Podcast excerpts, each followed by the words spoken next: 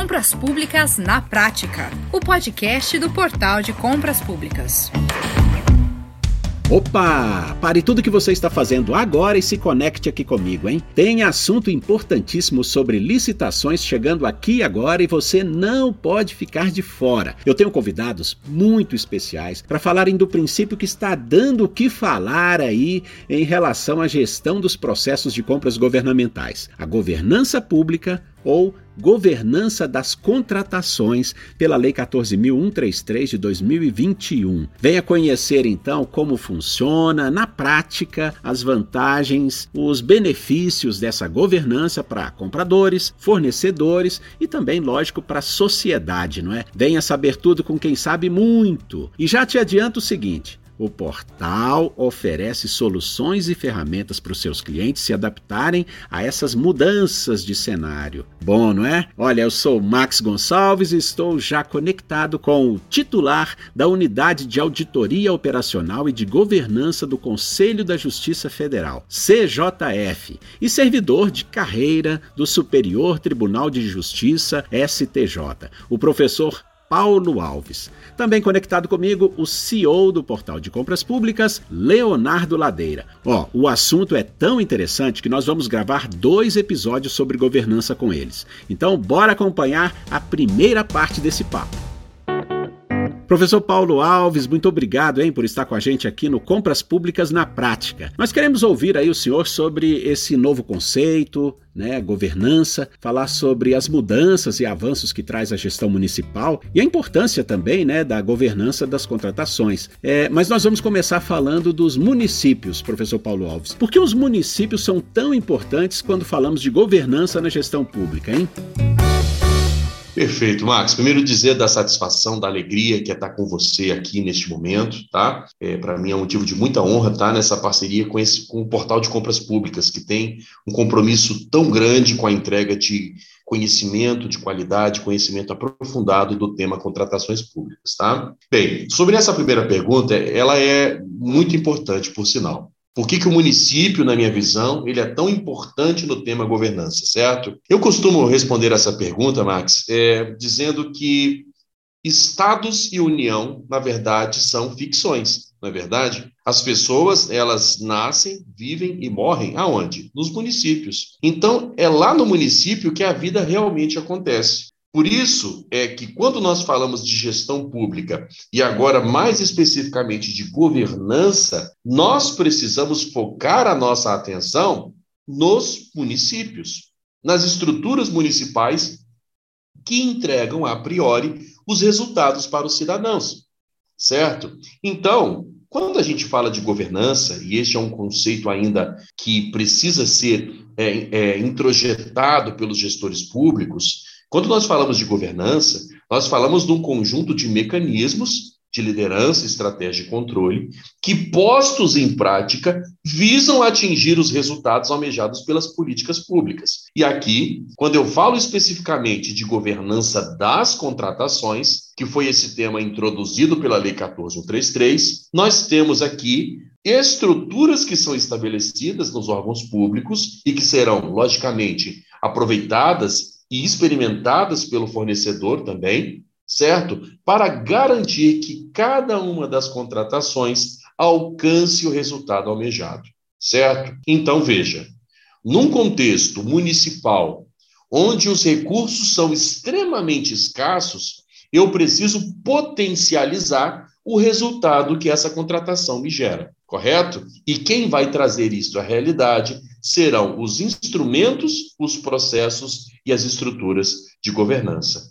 Então, meu amigo, no final das contas, quando nós falamos de governança, o lugar onde ela precisa chegar de forma mais urgente, por todos esses motivos que eu acabei de expor, é exatamente na estrutura municipal. Leonardo, é, e, e, os municípios são também aí um ponto focal importante, não é, na estratégia do portal de compras públicas, não é isso? Marcos, a gente quando enxergou o município como nosso principal mercado, né, nosso mercado inicial, não foi por outra coisa a não ser saber que o impacto que a gente ia gerar era mais facilmente percebido dentro da esfera municipal. Por quê? Porque o cidadão mora no município, né? É, esses, esses construtos, como você falou, né, o Estado, a federação, eles são muito amplos. Quando a gente está lidando com. Não que eles não sejam importantes, tá? Não estou querendo minimizá-los, muito pelo contrário. Mas eu queria apenas, é, apenas ressaltar que, que o tangível está no município, porque é ali que a pessoa mora, é ali que ele, que ele que ele educa os filhos, é ali que ele procura a saúde dele, é ali que ele trabalha, é ali que ele paga impostos e é ali, é ali que ele transita, vive. É a gente poder colaborar para que os serviços que o ente público responsável por isso, que o ente municipal que está ali cuidando dessa população, consiga prestar, sejam feitos da forma mais eficiente possível quando a gente pensa em erário, em orçamento, exatamente por quê? Porque a gente consegue, com isso, garantir uma qualidade de vida e um, e um conjunto de serviços melhor para quem? Para a população brasileira. Então, é muito mais fácil você tangibilizar que, que é uma compra pública quando você vira e fala: Isso aqui são os uniformes que o meu filho vai usar na escola. Ou então, esses aqui são os remédios que vão estar disponíveis para minha família na, no posto de saúde do meu bairro, e por aí vai. Tá? É, quando a gente fala em Estado, quando a gente fala em federação, as coisas crescem. E ao crescer, mesmo elas ficando muitas vezes mais importantes, elas parecem mais distantes do dia a dia, Max. Então, eu entendo que é muito importante essa atuação no, no ambiente do município, exatamente porque ela tangibiliza o peso que tem a caneta do gestor no dia a dia das pessoas. Professor Paulo Alves, a nova lei de licitações, a 14.133 de 2021, que foi sancionada em 1 de abril do ano passado, já completou aí um ano né, e, a, e a adesão dos entes públicos ainda é baixa. Né? É, professor, quais seriam os motivos para isso, é, na sua análise, não é? uma vez que fica faltando agora menos de um ano não é, para implementarmos todas as grandes mudanças que essa lei traz? E também eu queria que o senhor comentasse sobre os riscos é, de não se providenciar essa adaptação a tempo. Perfeito, Max. Essa é uma pergunta muito boa também. Na verdade, é uma pergunta que meio que se desdobra em duas, né? Primeiro, aí, é o porquê das estruturas, dos órgãos, das entidades não estarem implementando já essas estruturas de governança e também qual é o risco da não implementação. Bem, em relação a essa primeira parte da pergunta, do porquê não estarem implementando, é, Max, eu costumo dizer que é, é, é, o principal motivo se resume numa palavra: cultura. Nós temos a cultura de deixar as coisas para a última hora. A cultura da postergação, ela faz parte das nossas vidas infelizmente, e também quando nós estamos falando de administração pública. Eu lembro que quando uh, nós estudávamos a minuta da nova lei, ela ainda não tinha sido editada, publicada, era uma minuta apenas, uh, nós já falávamos a respeito disso. Este prazo que parecia longo, para a quantidade de mudanças que geraria, na verdade, se mostrava curto, certo? E veja que na migração dos regimes jurídicos, ou seja, da migração da Lei 8666 para a Lei 14133, ah, nós tivemos aí uma situação que juridicamente é muito peculiar, que é a concomitância de regimes jurídicos.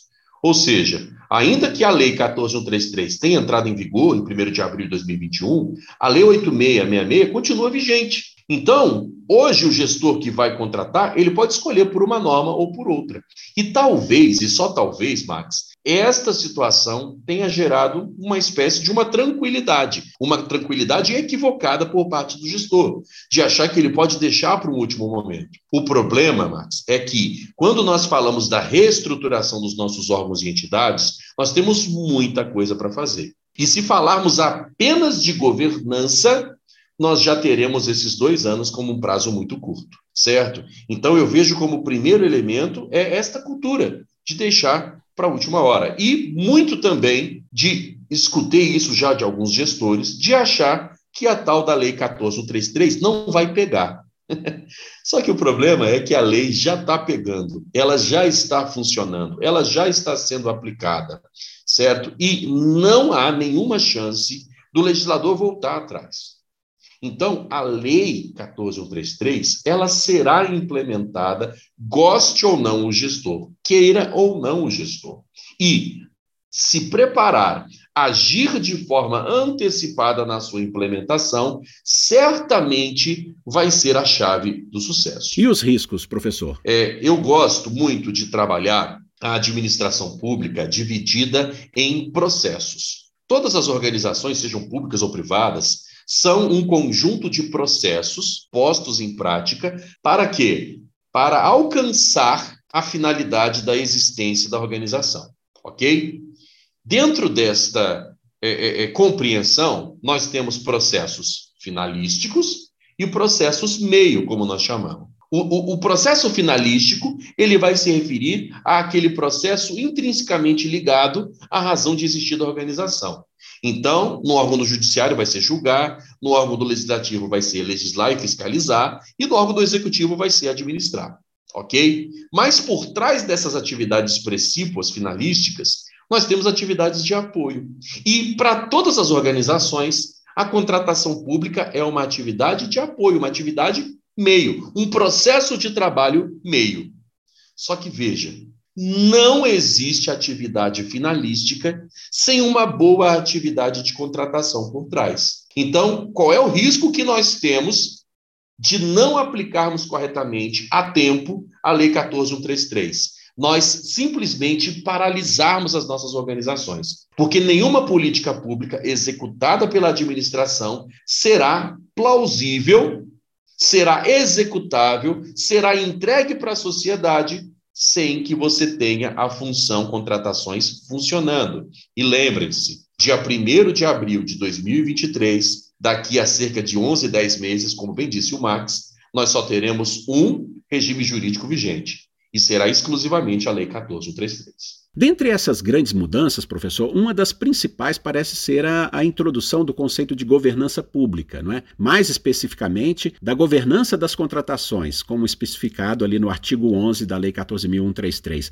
O que, que seria exatamente essa governança e como que ela pode funcionar na prática, professor? O decreto 9203 de 2017, também chamado de decreto da governança, ele apresenta governança pública como um conjunto de mecanismos de liderança, estratégia e controle postos em prática para avaliar, direcionar e monitorar a gestão na execução de ações e políticas de interesse da sociedade, certo? Então, traduzindo essas palavras, né, que eu costumo brincar, falar que os conceitos eles falam muito e falam pouco ao mesmo tempo, né? Trazendo esse conceito complexo que nós temos de governança, nós podemos dizer na prática que governança é garantir que os resultados esperados pela sociedade sejam alcançados, tá?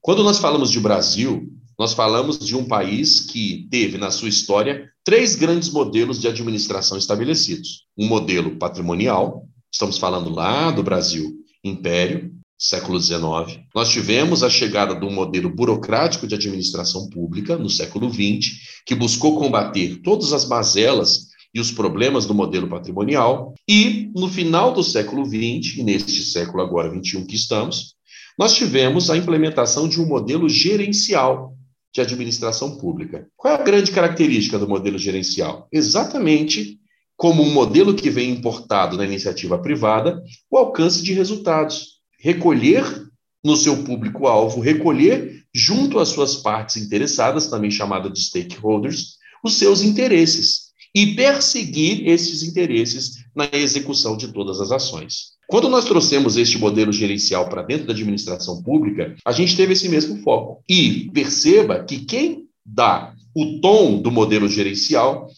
são exatamente as estruturas e os processos de governança. Tá bom? Quando eu falo de liderança, estratégia e controle, eu falo de, ao falar de liderança, eu falo de pessoas. Eu falo desse ativo mais importante das organizações, que são as pessoas. Estamos falando de garantir pessoas motivadas, competentes, íntegras nas funções chaves da área de contratações. Mas falamos também do mecanismo estratégia. Ora, se nós não soubermos onde queremos chegar, qualquer lugar serve. E não pode ser assim. Uma gestão que não tem governança, ela só vive para apagar incêndio. Então, para pautar corretamente a gestão, precisamos do mecanismo estratégia, mas também precisaremos do mecanismo controle, porque no exercício das atividades, na persecução dos objetivos, nós só faremos isso corretamente se atingirmos, né, é, se executarmos as nossas atividades mediante riscos aceitáveis, tá? Riscos toleráveis, riscos que estejam controlados pelos gestores. Por isso que falamos sempre de governança como conjunto de mecanismos de liderança, estratégia e controle. Postos em prática para quê? Avaliar, direcionar e monitorar. Esses três verbos que mostram que a instância de governança é uma instância de supervisão. Inclusive, Marx, aqui a gente pode separar, certo? Esta compreensão equivocada que muitos têm de que governança e gestão são sinônimos. Não são, ok? A instância de governança, ela dá orientação. Numa analogia que eu gosto muito de usar, eu costumo dizer que o gestor, a instância de gestão, ela cuida de uma árvore, enquanto a instância de governança, ela olha para a floresta. A grande diferença é que quem trabalha a governança olha para o todo, garante que a organização funcione de forma una, unificada, para entregar os resultados que ela precisa entregar. Agora, Leonardo, o que, que o portal de compras públicas oferece aos clientes para que se adaptem, não é, a esses, adaptem os seus processos, seus processos licitatórios às exigências da governança da contratação. Nós, nós já temos ferramentas específicas, é, elas estão em desenvolvimento. O que, que você pode nos contar sobre isso? Max, eu entendo que o próprio portal é uma ferramenta de governança, à medida que, que ela dá transparência em tempo real de um pedaço que é importantíssimo dentro da gestão pública, que é a parte de compras e aquisições, contratações. Então, é, o portal ao permitir não só que a sociedade participe, mas também que a sociedade acompanhe os processos em tempo real, à medida com que eles estão acontecendo, e disponibilizando ferramentas para consulta a posteriori daquilo que aconteceu também, ou seja, a informação ela pode ser acompanhada em tempo real, mas ela não se perde. Ah, eu não pude ver o que aconteceu hoje à tarde, eu posso ver amanhã? Pode. Eu posso ver mês que vem? Pode, aliás, pode ver, ver tudo desde o início do portal. Todas as informações estão ali e a gente nunca teve é, nenhum tipo de movimento ou plano de tirar isso em algum prazo. Pelo contrário, a gente entende que esse histórico é extremamente benéfico tanto para o portal quanto para a nação. Dentro dessa ótica, eu quando, quando alguém fala de governança para mim, eu olho com muito, muito bons olhos para isso, porque a gente é, se entende como parte desse processo de governança. E, e, e, afinado com a nova lei, a 14.133, certo, Leonardo? Uhum. Max, eu entendo que isso é uma questão que transcende a lei, é uma questão de princípio mesmo. Quando a gente fala em transparência, e transparência é inclusive um dos valores do portal, a gente está falando em, em, em, um pedaço da governança independente do marco legal aplicado. Né? A gente está trabalhando esse conceito de permitir que a sociedade entenda o que está acontecendo com o dinheiro público. E veja bem, governança é muito mais do que isso. Por isso que eu falo que a gente está inserido no processo, tá? Tem mais coisas dentro dessa caixinha, mas é a caixinha que nos cabe, por assim dizer. É, então, dentro dessa ótica, a gente entende que a gente está é, tá atuando independente da questão do marco regulatório. Ah, a gente não está ligado com a 14133 ainda. Ok, mas transparência na sua gestão, transparência no seu ato gestor público é uma coisa que o portal de compras públicas garante de forma automática. Não é uma escolha do gestor. É, um, é uma questão do design da plataforma para permitir que aconteça. Muito bem, agora, professor Paulo Alves, o que, que muda em relação à forma atual? Não é? E, e quais os, os principais instrumentos dessa governança das contratações? Max, é, eu gosto de apresentar, para responder essa sua pergunta, é, aqueles instrumentos que primeiro surgiram no ordenamento jurídico. Por que, que eu falo disso?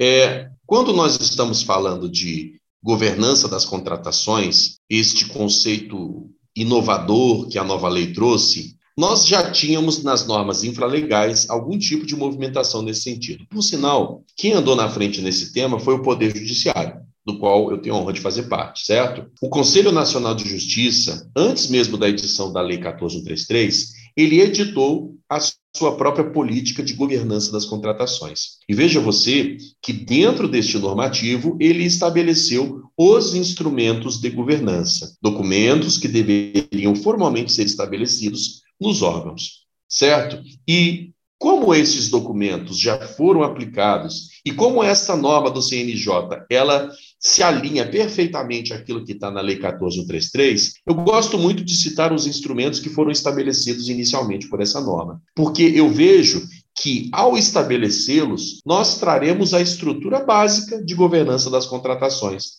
nos nossos órgãos. Cito aqui honrosamente a Resolução 347 do CNJ, mas não poderia deixar de citar também, por exemplo, a Portaria 8678 de 2021 da Secretaria de Gestão, que estabeleceu a política de governança das contratações, mas agora de onde? Do Poder Executivo Federal, certo? Essas duas normas, elas não são exatamente alinhadas nos denominados instrumentos de governança das contratações. As listas são um pouquinho diferentes. Mas quando você olha para as duas normas, você consegue encontrar um núcleo comum de instrumentos que eu considero como os principais. Perfeito. E, e, objetivamente, quais seriam eles, professor Paulo? Primeiro instrumento que eu citaria, o plano de contratações anual, como ele foi chamado na lei, e como muitos de nós já conhecíamos, Plano Anual de Contratações, o PAC, certo? O PCA, ou PAC, como queira chamar, é o primeiro instrumento que eu diria. É um instrumento de governança na qual você vai listar as contratações que você pretende fazer no exercício seguinte, estabelecendo lá um cronograma de contratações, certo? E utilizando esse instrumento também para gerar alinhamento das suas contratações com o planejamento estratégico e com as leis orçamentárias. O PAC ou PCA seria o primeiro. O segundo instrumento que eu gosto de citar é o Plano de Logística Sustentável. Este é um documento que as normas infralegais já demandavam de muitos entes federativos, certo? E que hoje, a despeito de não estar explicitamente citada na Lei 1433, é um instrumento hábil para atingir o objetivo do desenvolvimento nacional sustentável, que é um dos objetivos apresentados no artigo 11 da nova lei de licitações. Então perceba, um plano de logística sustentável é um documento também institucional que vai estabelecer as ações as metas e os indicadores que são pré-definidos para que se persiga a sustentabilidade nas suas dimensões ambiental, econômica, social e cultural. Então, o segundo instrumento, em suma, é o PLS, o Plano de Logística Sustentável. O terceiro instrumento que eu citaria é especificamente a gestão por competências, tá bom? O que, que seria a gestão por competências? Eu costumo uh, uh, resumir gestão por competências com a seguinte frase: gestão por competências é colocar as pessoas certas nos lugares certos. E por fim, o quarto instrumento que eu vejo aqui seria o plano de tratamento de riscos do macroprocesso de contratação, que é um instrumento de governança totalmente relacionado à gestão de riscos. E no que, que ele consiste, basicamente? Em reconhecer os riscos gerais do processo de contratação, os riscos que se aplicam abstratamente a todas as contratações e estabelecer controles a nível institucional que deem segurança para todas as contratações. Agora, Leonardo, é que benefícios, hein, você acredita que a governança da contratação ou das contratações pode trazer aos compradores e também aos fornecedores? A gente começa pensando em que benefício isso traz para a sociedade, Max. Quando a gente fala é, de, de governança, e dentro do pedaço que nos atinge, né, da questão da fatia da transparência dentro da governança, a gente cuida para que a, a, aplicação do dinheiro público esteja é, demonstrada de forma clara, como foi o processo, o que foi gasto, por que foi gasto. É, e isso permite, e isso tem uma máxima, se não me engano, do, do Drucker, que diz que aquilo que não é medido não pode ser controlado. a gente permite, inclusive, essa medição. Quanto que se gastou, quanto que se economizou, qual que era o esperado, isso está dentro do valor de mercado, isso não está. Então, a gente permite não só é, com, que, é, com que comprador e fornecedor façam com clareza e transparência aquelas funções, né, executem as funções que estão atribuídas a eles, como a gente também garante que essas atribuições e essas ações estão sendo apresentadas de forma clara, objetiva e ampla. Tá? Ou seja, é, o simples fato da gente estar tá evidenciando como é que a coisa está acontecendo está permitindo e está muitas vezes exigindo que os próprios partícipes do processo tenham cuidado de fazer aquilo da melhor forma possível. Por quê? Está na frente de todo mundo, as pessoas vão ver. Legal. Professor Paulo Alves, é, exigências como a gestão de riscos e programas de integridade, é, eles são avanços importantes nesse novo cenário? Com certeza, com certeza. É, é à medida que nós vamos avançando, nós temos reconhecido que nós, estamos, nós vivemos numa sociedade de riscos. Né? A bem da verdade, quando a gente estuda hoje né, a, a, teoria econômica do direito, quando a gente estuda hoje a filosofia do direito, quando a gente estabelece é, é, é, é outros, é, outras cadeiras né, da cátedra, todos são uníssonos, uníssonos em dizer: nós vivemos hoje tanto a gestão privada quanto pública, tanto a área civil quanto administrativa quanto penal, vivemos uma sociedade de riscos. Hoje, né? Estamos é, é, é, tutelando juridicamente este elemento que antes era muito abstrato. Por isso é que em toda a administração pública, especialmente na parte administrativa e mais especialmente na área de contratações, nós temos um avanço muito grande do gerenciamento de riscos, tá? E o senhor pode nos dar exemplos, professor? Nós temos normas, por exemplo, a Instrução Normativa Conjunta número 1 de 2016, da CGU, com o extinto Ministério do Planejamento, que já previa a política de gestão de riscos do Executivo Federal desde 2016. No âmbito das contratações, nós temos a IN5 de 2017, que previa o gerenciamento de riscos para a contratação de serviços terceirizados. A IN1 de 2019, que prevê ainda o gerenciamento de risco para contratações de TI. E na TI nós temos gerenciamento de risco desde a IN4, lá no início da década passada. Então veja, o gerenciamento de risco, ele cada vez mais faz parte da nossa realidade. Porque quando nós perseguimos um objetivo, e aqui o nosso objetivo é realizar boas contratações, nós não podemos ficar expostos conscientemente ao risco. Por isso que o gerenciamento de risco é tão importante. Então veja, por exemplo, que integridade é um elemento também que se verifica como verdadeiro clamor social. Certo? Nós estamos falando aí de um valor que a sociedade exige de nós. Por quê? Porque se associa hoje licitação à corrupção, se associa licitação hoje a conluio, uma é, é, é, interpretação equivocada, certo? Porque nós sabemos que os pequenos atos de corrupção fazem muito barulho e toma-se, portanto, como se fosse algo geral que nós sabemos que não é. Mas ainda assim, nós temos que nos preocupar com a integridade. E a própria nova lei de licitações fala que um dos objetivos da governança é promover um ambiente negocial íntegro e confiável. Quem vai colaborar com esse propósito? os denominados programas de integridade. Sim, nós estamos falando do compliance público, o compliance aplicado ao setor público, ok? E hoje a nova lei incentiva a implementação de programas de integridade ao mercado fornecedor, certo? Ao apontar que a presença do programa de integridade, por exemplo, será critério de desempate a favor daquele que o tenha. Traz também o programa de integridade como uma atenuante na aplicação da sanção à empresa. E também traz o programa de integridade como um critério de reabilitação da empresa, caso ela seja punida. O que, que é isso aqui? É uma política pública de incentivo à integridade, que, na minha visão, não apenas deve acontecer junto ao mercado privado, mas também à administração pública. Ou seja, órgãos e entidades, cada um deles, devem ter o seu próprio programa de integridade também.